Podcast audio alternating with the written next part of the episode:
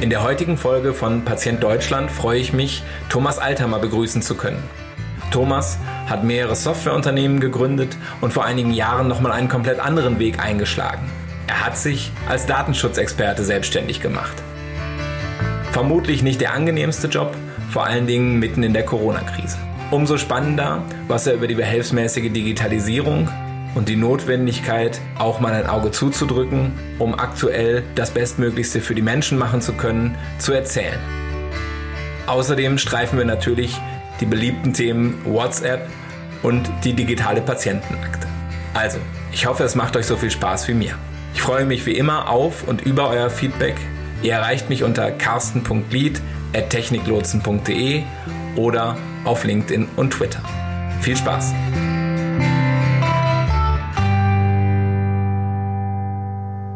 Ja, mein lieber Thomas, äh, ich freue mich, dass du dir Zeit genommen hast, äh, zu mir in den Podcast zu kommen. Ähm, wir kennen uns äh, ganz lange und aus ganz verschiedenen ähm, Bereichen, die aber alle was mit ähm, IT in Gesundheits- und Sozialwirtschaft äh, zu tun haben.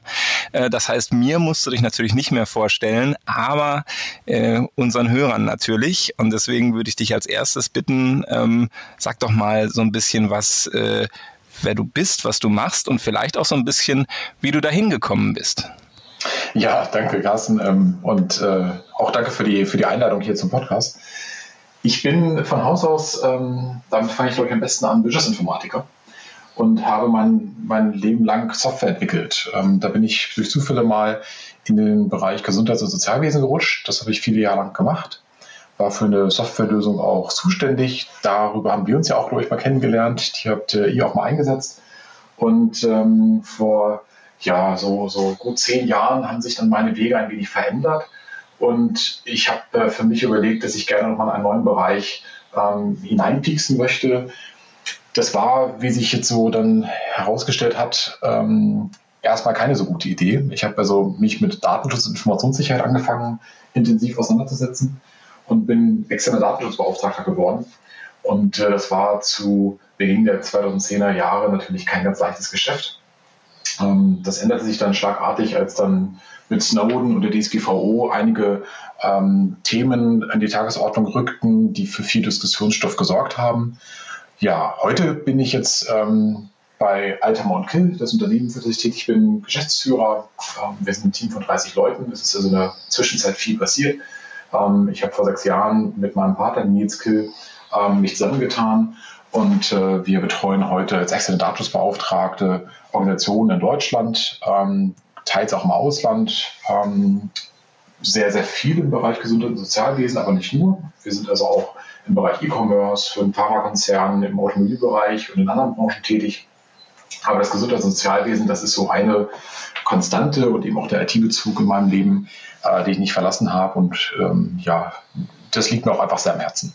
Das ist ja auch eigentlich ganz schön, dass du in mehr als einer Branche unterwegs bist, denn äh, oft äh, ziehen wir ja hier auch an dieser Stelle den Vergleich zwischen der Frage ähm, Sozialwesen, äh, Gesundheitswesen und andere Branchen. Und äh, der Vergleich fällt ja in der Regel so aus, äh, Sozial- und Gesundheitswesen sind ähm, ein paar Jahre zurück. Äh, also die Spötter meinen dann 20 und die Wohlwollenden meinen 5. Äh, aber ähm, generell äh, ist die Tatsache, glaube ich, dass Industrie äh, natürlich einen, einen ganz anderen Entwicklungsstand hat.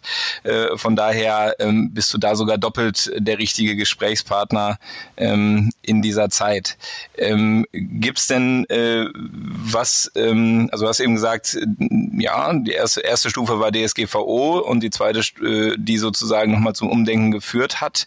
Ähm, und ähm, jetzt sind wir ja in einer ganz besonderen Phase. Äh, wir sprechen jetzt jetzt gerade inmitten der Corona-Krise miteinander.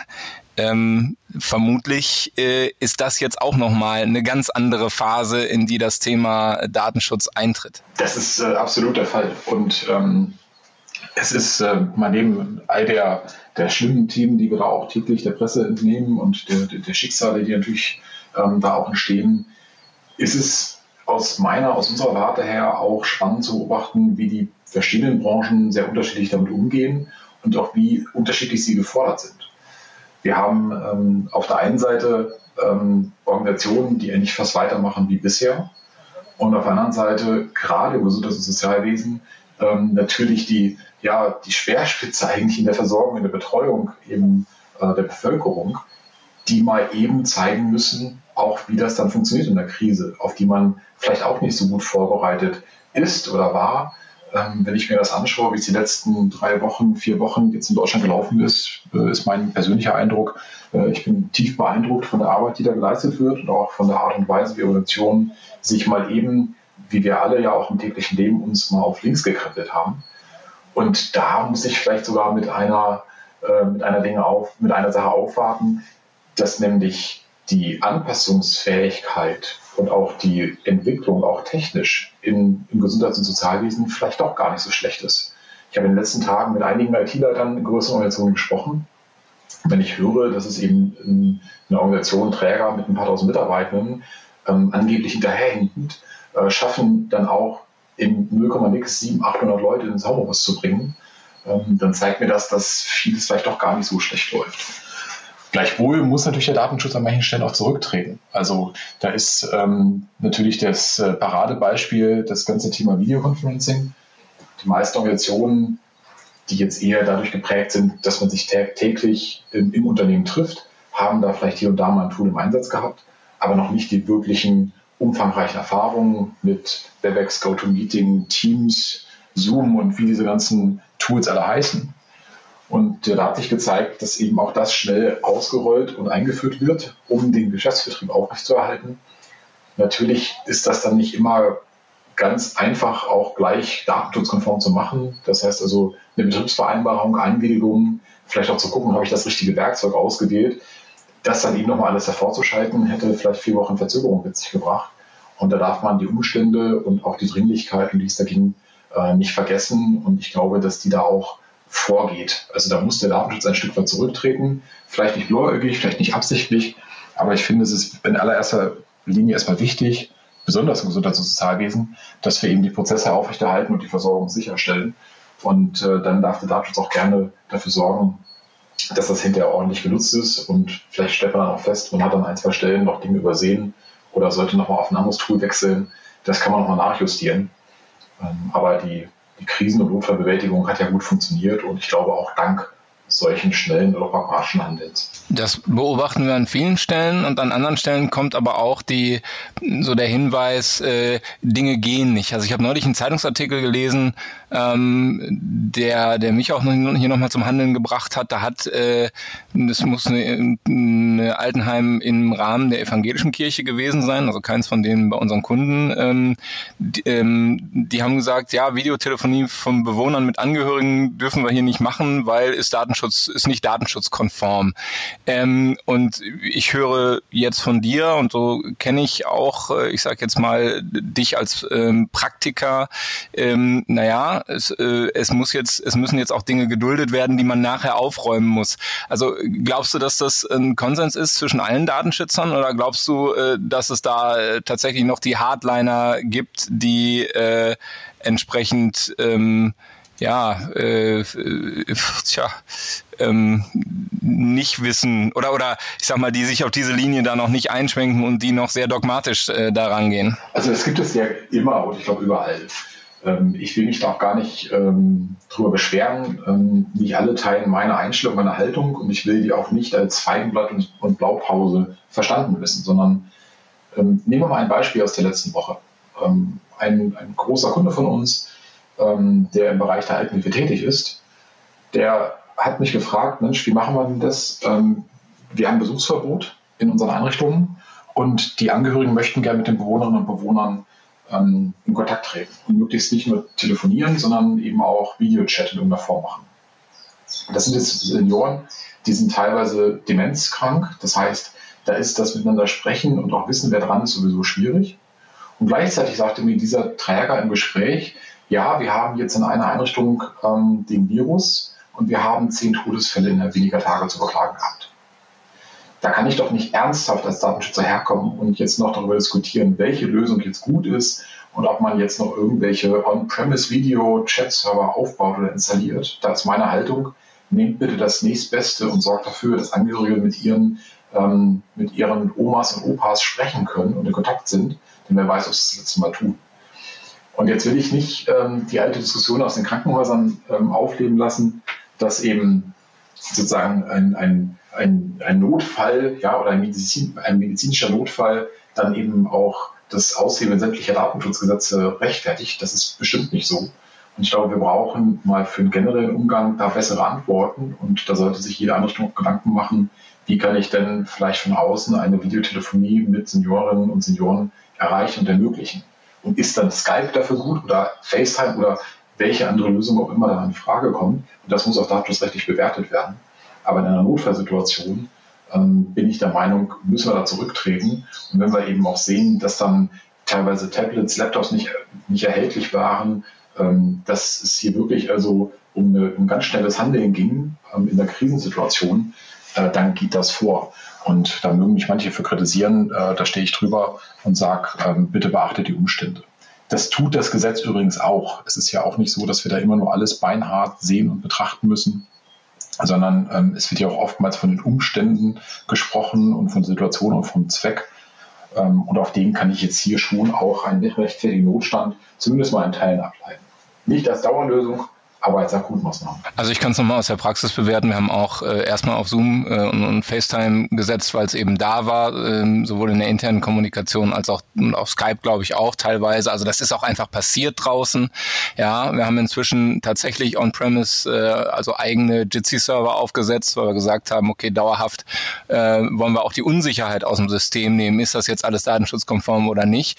Aber das, ich meine auch, wenn ich glaube, dass das jetzt in zwei Wochen Rekordzeit war, äh, so, so ein System System aufzusetzen. Aber das ist natürlich, ähm, dass es dann eben auch zwei Wochen braucht und nicht, nicht zwei Tage, ähm, ist, glaube ich, auch äh, richtig und wichtig. Und äh, die, äh, naja, die, die Not, ne? also mir hat, wenn man so über die italienischen Krankenhäuser äh, gelesen und gehört hat.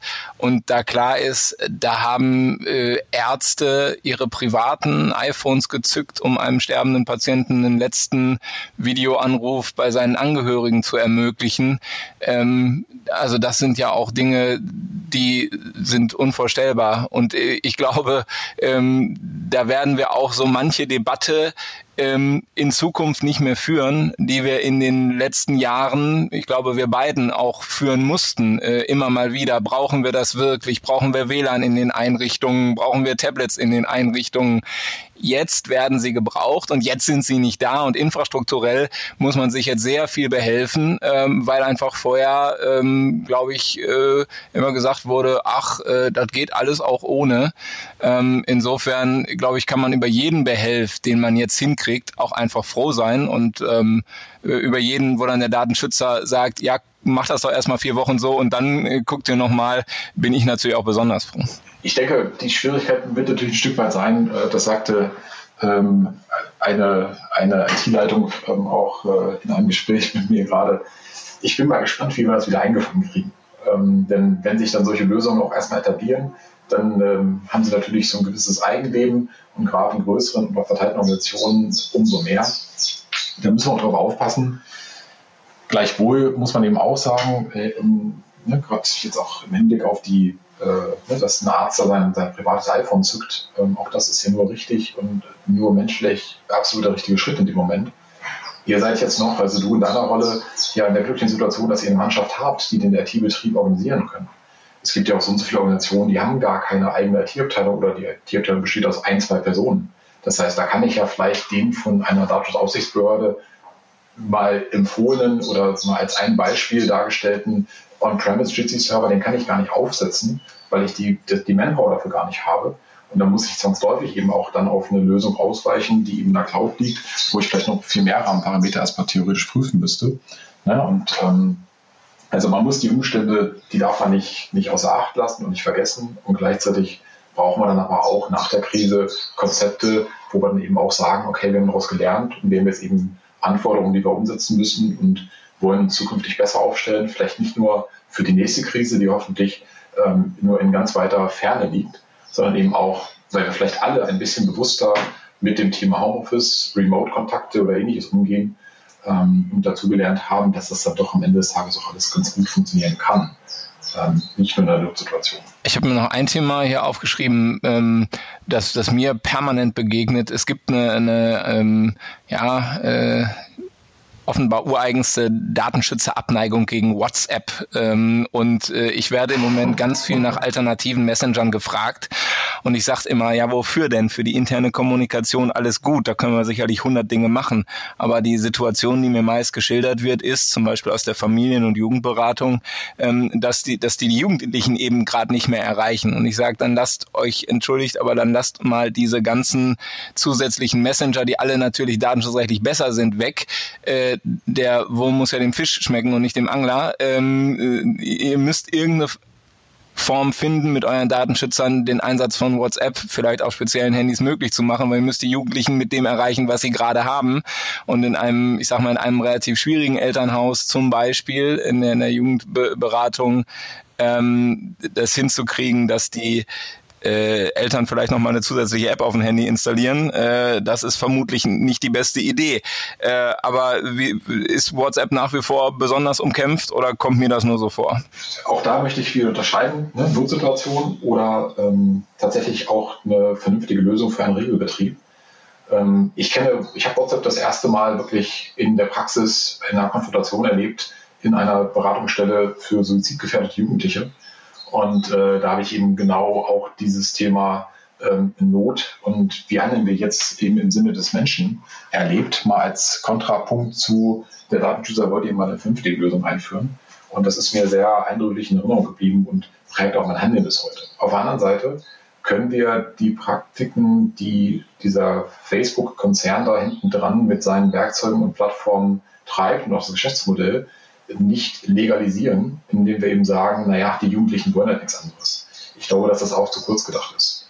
Ähm, denn es geht hier nicht nur um die Jugendlichen oder um eine Kommunikation und dass da vielleicht eine Bereitschaft ist, ja, wir machen so einen Messenger, ist ja kein Problem, sondern es gibt da ja auch trotzdem noch Gesetze, an die wir uns halten müssen. Und zwar nicht nur ein Datenschutzgesetz, es gibt auch eine Schweigepflicht, die von dir angesprochenen Jugend- und Familienhilfen, die ja häufig auch ambulant unterwegs sind, das sind Sozialpädagogen, die fallen unter die Schweigepflicht, ne? Strafgesetzbuch, jetzt muss ich doch ein bisschen juristisch werden. Und ähm, die müssen wir genauso schützen. Denn wenn die darüber kommunizieren und eben hier auch Privatgeheimnisse austauschen, das sind die sehr sensible Situationen, dann geht das eben nicht über einen Messenger, wo ich durchaus Fragezeichen haben darf, ähm, ob denn das wirklich alles so vertraulich ist und auch in Ordnung ist.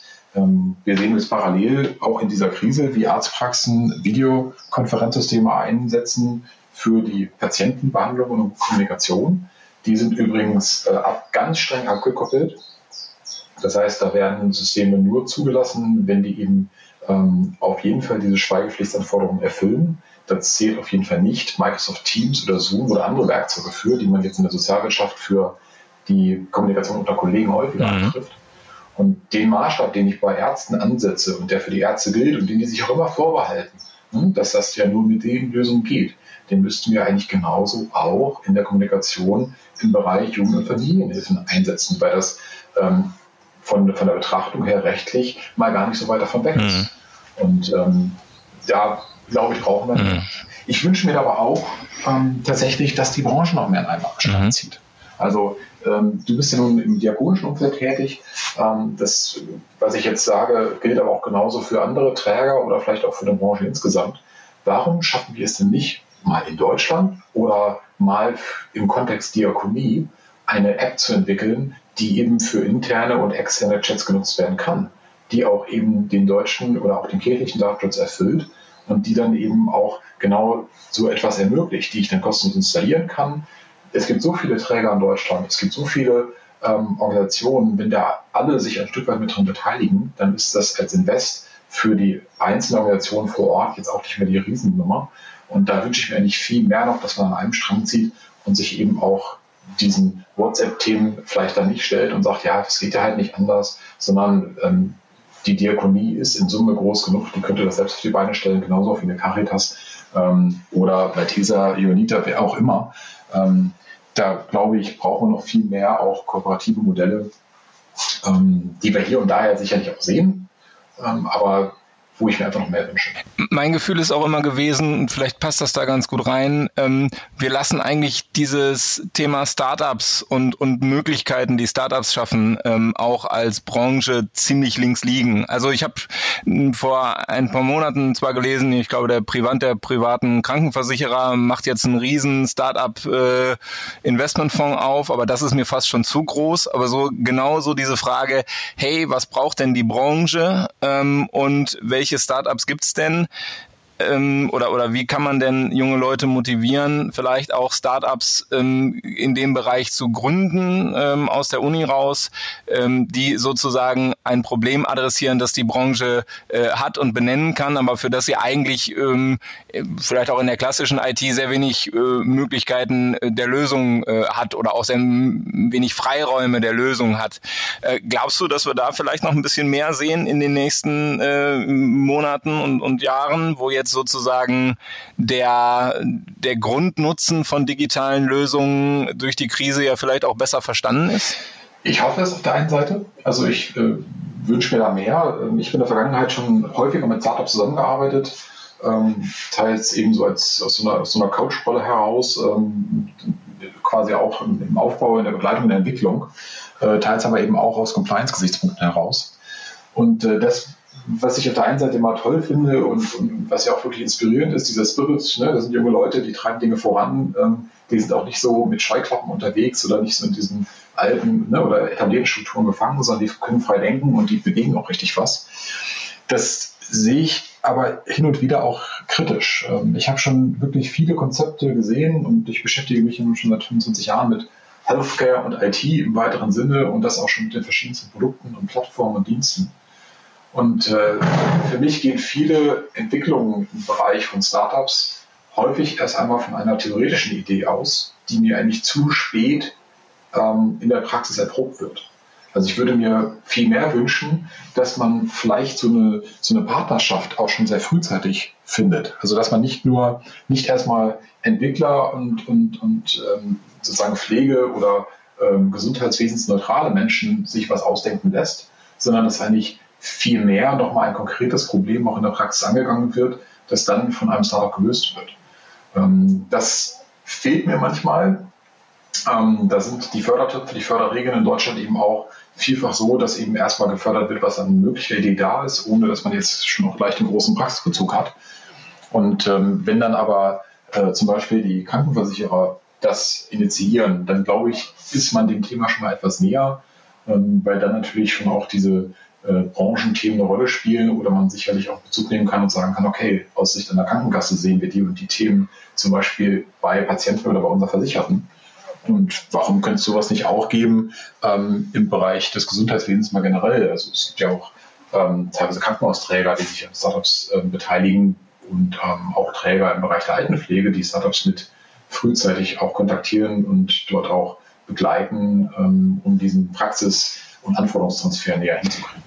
Aber das denke ich, das denke ich auch, es müsste so ein bisschen mehr äh, inkubatormäßig sein. Also man müsste, man müsste die früher umarmen und auch sagen, hier, pass mal auf, ist ja schön, an welchem Problem ihr forscht, aber wir haben eigentlich ganz akute Probleme und wenn ihr die ein Stück weit lösen könntet, dann könnten wir auch relativ schnell äh, sozusagen, also wenn ihr schnell eine Lösung baut zum Ausprobieren, dann könnten wir euch schnell äh, Testumgebungen ermöglichen und vielleicht auch mittelfristig erste Umsätze ähm, ermöglichen. Also ich glaube auch, dass die, die Treffen, die Welten treffen einfach zu spät aufeinander. Ja, absolut. Genau. Und da, da muss mehr Austausch passieren, da muss vielleicht auch mehr Mut passieren. Ähm, so ein bisschen Hoffnung habe ich. Ich habe ähm, bei uns im, der, im Kundenkreis habe ich so zwei, drei Träger, die sich mit Forschungsprojekten schon recht deutlich hervortun und da auch weiter sind und auch wirklich viel experimentieren und da auch Zeit für zur Verfügung stellen. Ähm, aber ich glaube, dass das selbst in den Phasen auch noch früher sein könnte. Und ähm, ich habe äh, da jetzt ein bisschen mal das begleiten dürfen, äh, wie DISO e.V. bzw. mit uns Leben GmbH. Das ist ja ähm, die Plattform zum Thema Digitalisierung in der Sozialwirtschaft. Also ich sage immer so ein bisschen salopp dahergesagt, ähm, das Booking.com für die Pflege, was da entstehen soll. Und äh, da gab es, glaube ich, auch äh, immer wieder und auch sehr frühzeitigen Austausch mit Anforderungen aus der Handwirtschaft. Ja. Ähm, da fand ich, ist mal ein positives Beispiel entstanden. Aber man muss auch dazu sagen, als Gesellschafter, als Geldgeber stehen eben auch die Träger dahinter. Ja. Das heißt, da ist eben auch der Druck da, sich zu beteiligen und das auch zu einem Erfolg werden zu lassen. Und äh, diese, das ist natürlich aus dem Blickwinkel her eine ganz andere Nummer und da ist auch eine ganz andere Zucht drin, als wenn man nur so als Know-how-Part bereitstellt, bereitsteht, aber das Geld aus irgendwelchen ESF-Mitteln kommt. Denn dann bin ich ja nie selbst wirklich in der Pflicht, das auch nachzuweisen, dass mein Investment sich am Ende ausgezahlt hat.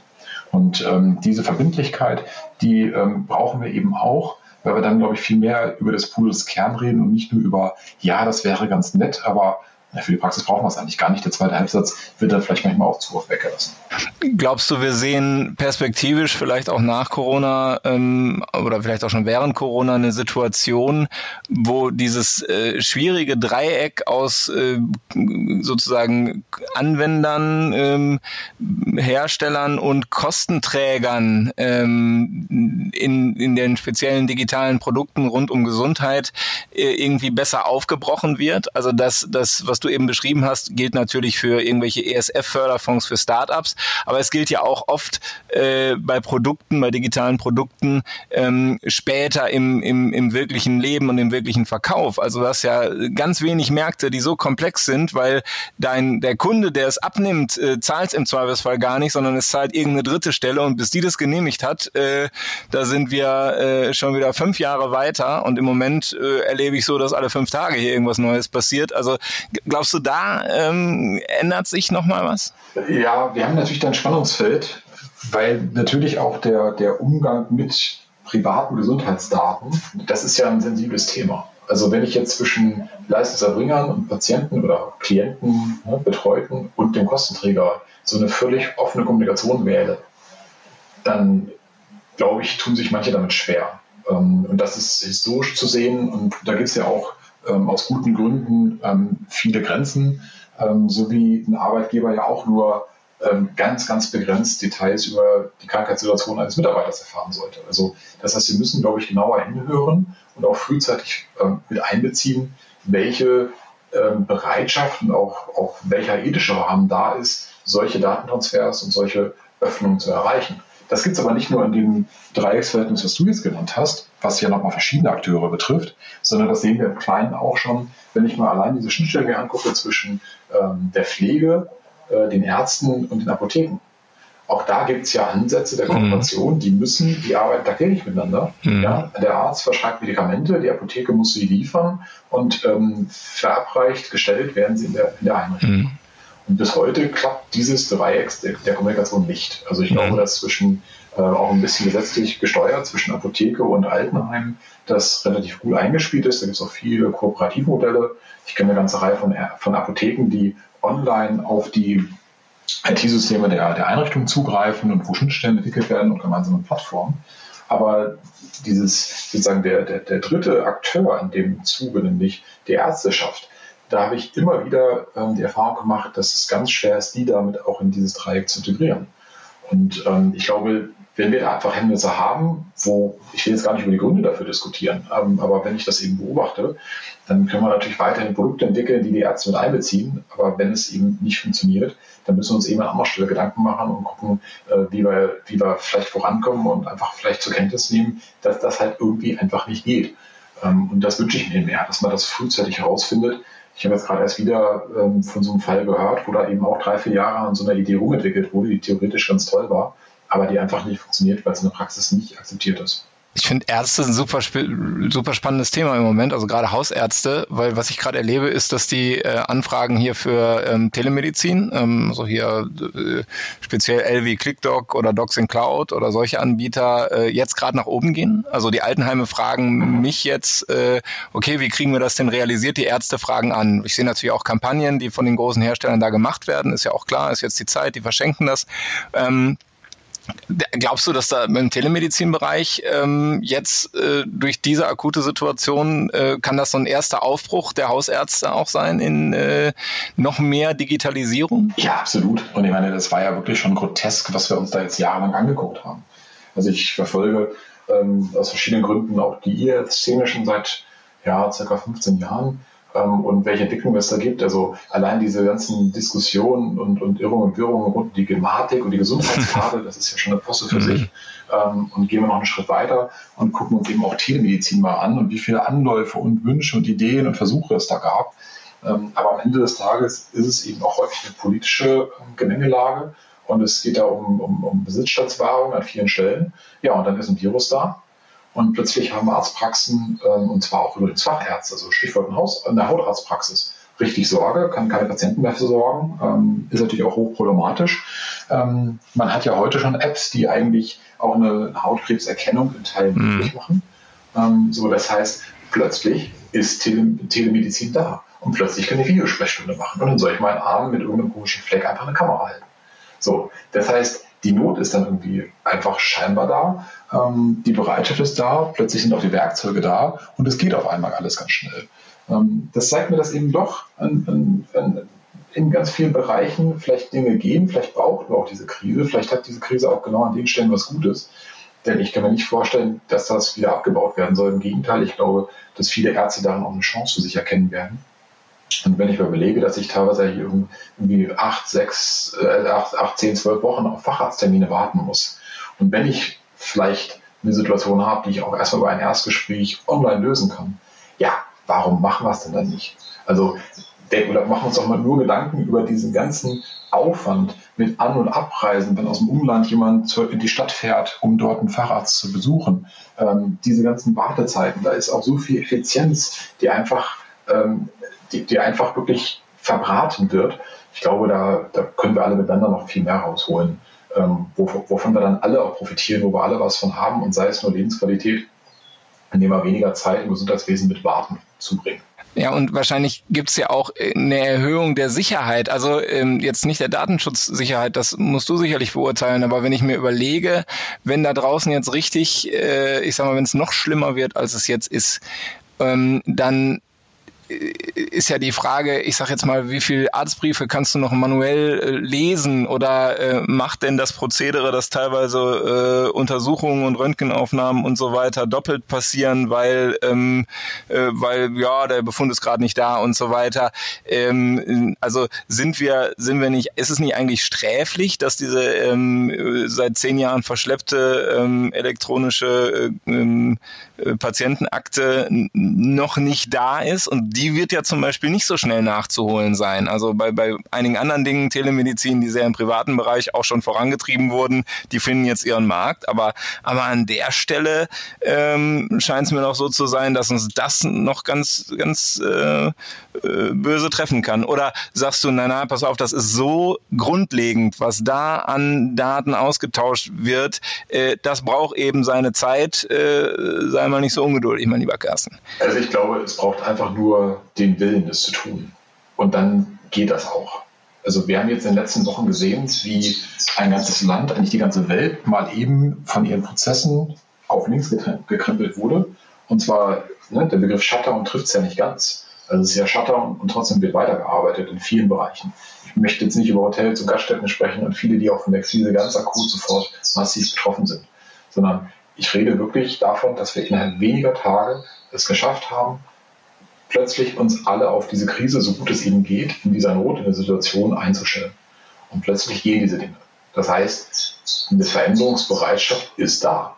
Und wenn es hart auf hart kommt, können wir es offensichtlich. Und zwar auch weltweit. Und dann können plötzlich auch Hilfsmittel von Russland in die USA geliefert werden.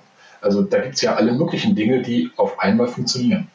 Und von dem her glaube ich ganz fest daran, dass wir auch sowas wie eine Patientenakte, eine elektronische, ähm, vernünftig hinbekommen ich sehe auch nicht pauschal irgendwelche Datenschutzbedenken. Häufig wird ja dann, ne, das ist ja wie, wenn man in, in der Kindertagesstätte von versicherungstechnischen Gründen hat irgendwas nicht zu tun.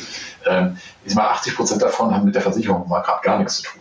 Sondern das sind Gründe, weil man es nicht möchte, nicht will oder sich irgendwie Sorgen macht, äh, dass ja theoretisch was schiefgehen könnte. Ähm, und das ist ja im Datenschutz genauso. Aus datenschutzrechtlichen Gründen gehen dann Dinge nicht. Ähm, diesen, diesen Satz, den habe ich in den letzten zwei Jahren nach Einführung der DSGVO so, so oft auch wirklich als ähm, Falschaussagen gehört. Ähm, der stimmt nicht. Ich denke, wir können das. Ich denke auch, dass die Krise uns aufgezeigt hat, dass wir das nicht nur müssen, sondern dass wir das auch wollen und dass es auch viele positive Aspekte bei gibt. Und dann schaffen wir das auch.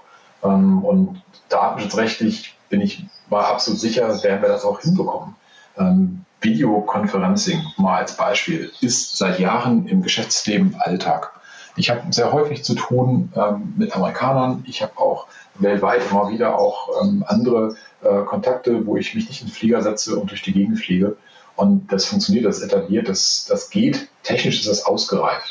Wir machen diesen Podcast jetzt hier auch ähm, über na, wahrscheinlich um die 100 Kilometer entfernt. Ähm, und ich bin ziemlich sicher, da wird uns jetzt keiner abhören. Und ich halte es auch für sicher in dem Rahmen, in dem wir jetzt hier Dinge aufnehmen.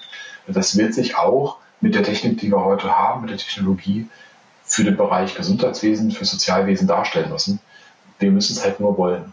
Und dazu braucht es halt leider immer auch mehr als nur eine Partei, da braucht es eben immer alle Beteiligte und im Zweifel eben auch mal einen Vorstand oder Geschäftsführung, die eben auch sagen, das Thema ist jetzt für uns strategisch wichtig und wir investieren und schaffen eben eine WLAN-Infrastruktur, weil wir die eben nicht nur für unsere Mitarbeitenden brauchen, weil die mobil dokumentieren sollen, sondern weil darüber zum Beispiel eben auch Bewohner mit ihren Angehörigen kommunizieren sollen. Und dann müssen wir die Netze eben trennen und VLANs aufbauen, damit dann eben eine Isolation stattfindet und ich eben kein Überspringen habe und eine, äh, eine, eine mobile Pflegedokumentation dann eben damit gelesen werden kann. Da hat der Datenschützer dann seine Pflicht und ähm, der IT-Sicherheitsbeauftragte, ähm, um äh, solche Dinge zu klären ähm, und das bereitzustellen. Aber ähm, die grundsätzliche Frage, geht das oder geht das nicht, ich glaube, die braucht man nicht mehr stellen. Ja, das geht.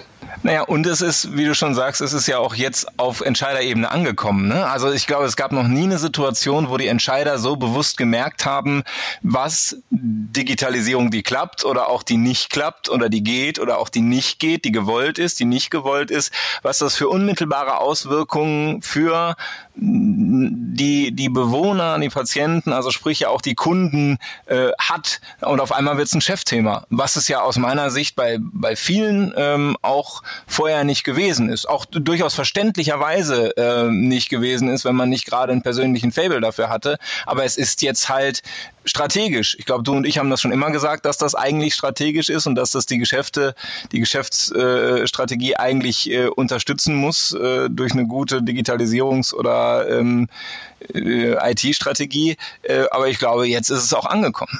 Es ist angekommen und ich mache das auch denjenigen, die das entscheiden müssen und auch die auf Prioritäten setzen müssen, ja gar nicht zum Vorwurf.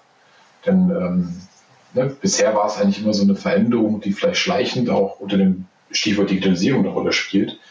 Ähm, jetzt wird uns vor Augen geführt, an welchen Stellen das wie notwendig ist. Aber wir hätten alle vor acht Wochen nicht gedacht, dass uns das mal so treffen wird und dass wir so eine Situation überhaupt erleben.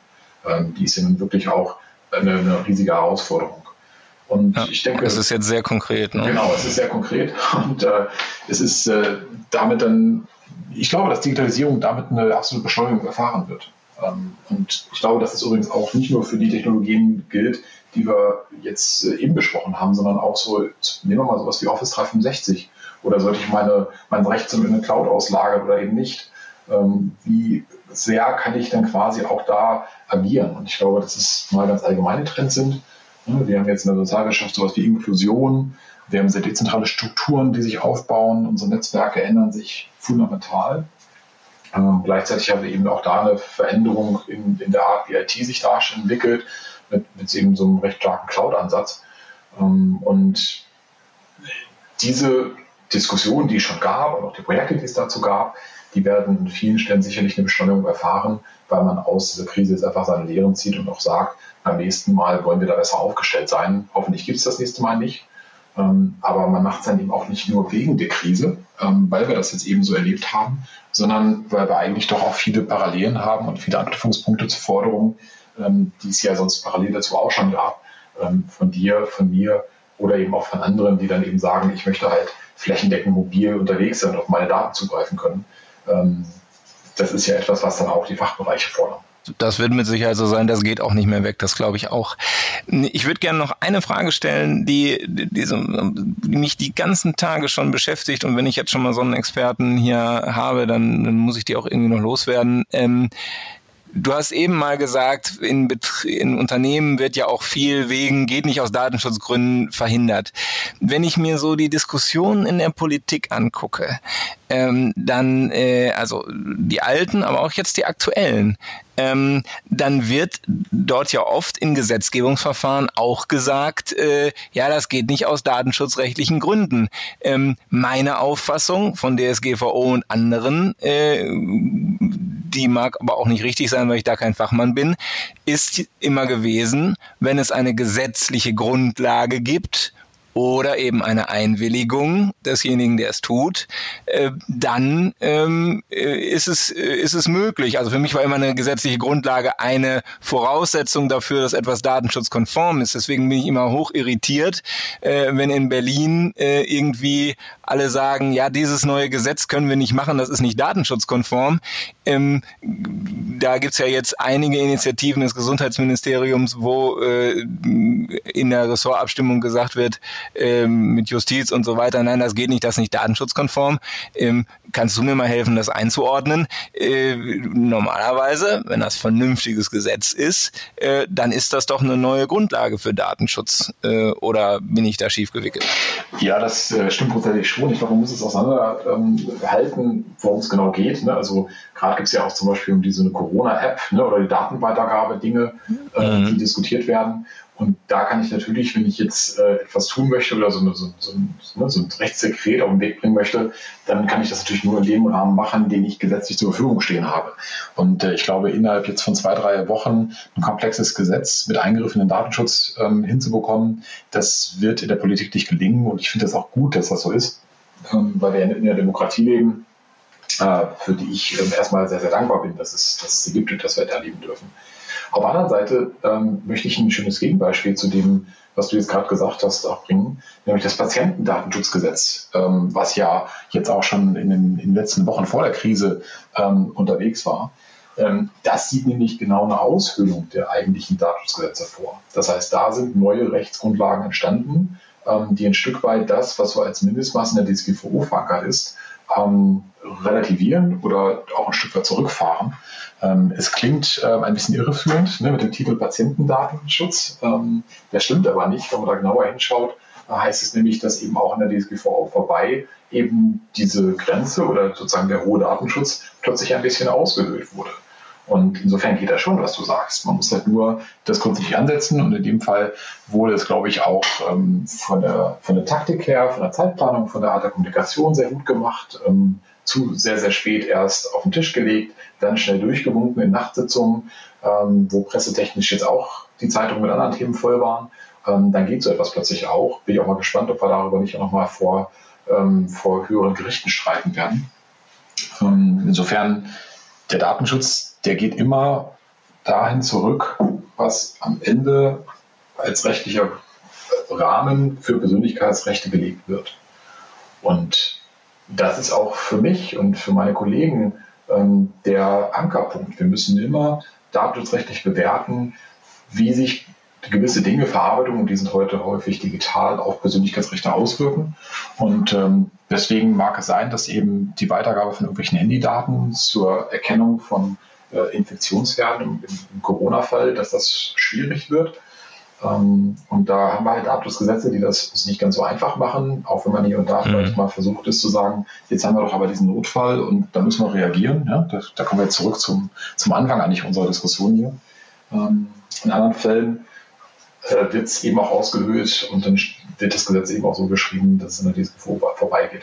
Mir wird gerade deutlich, dass wir wahrscheinlich eigentlich hier äh, einen Podcast zum äh, Patientendatenschutzgesetz vielleicht gemacht hätten, wenn die Zeiten normal wären.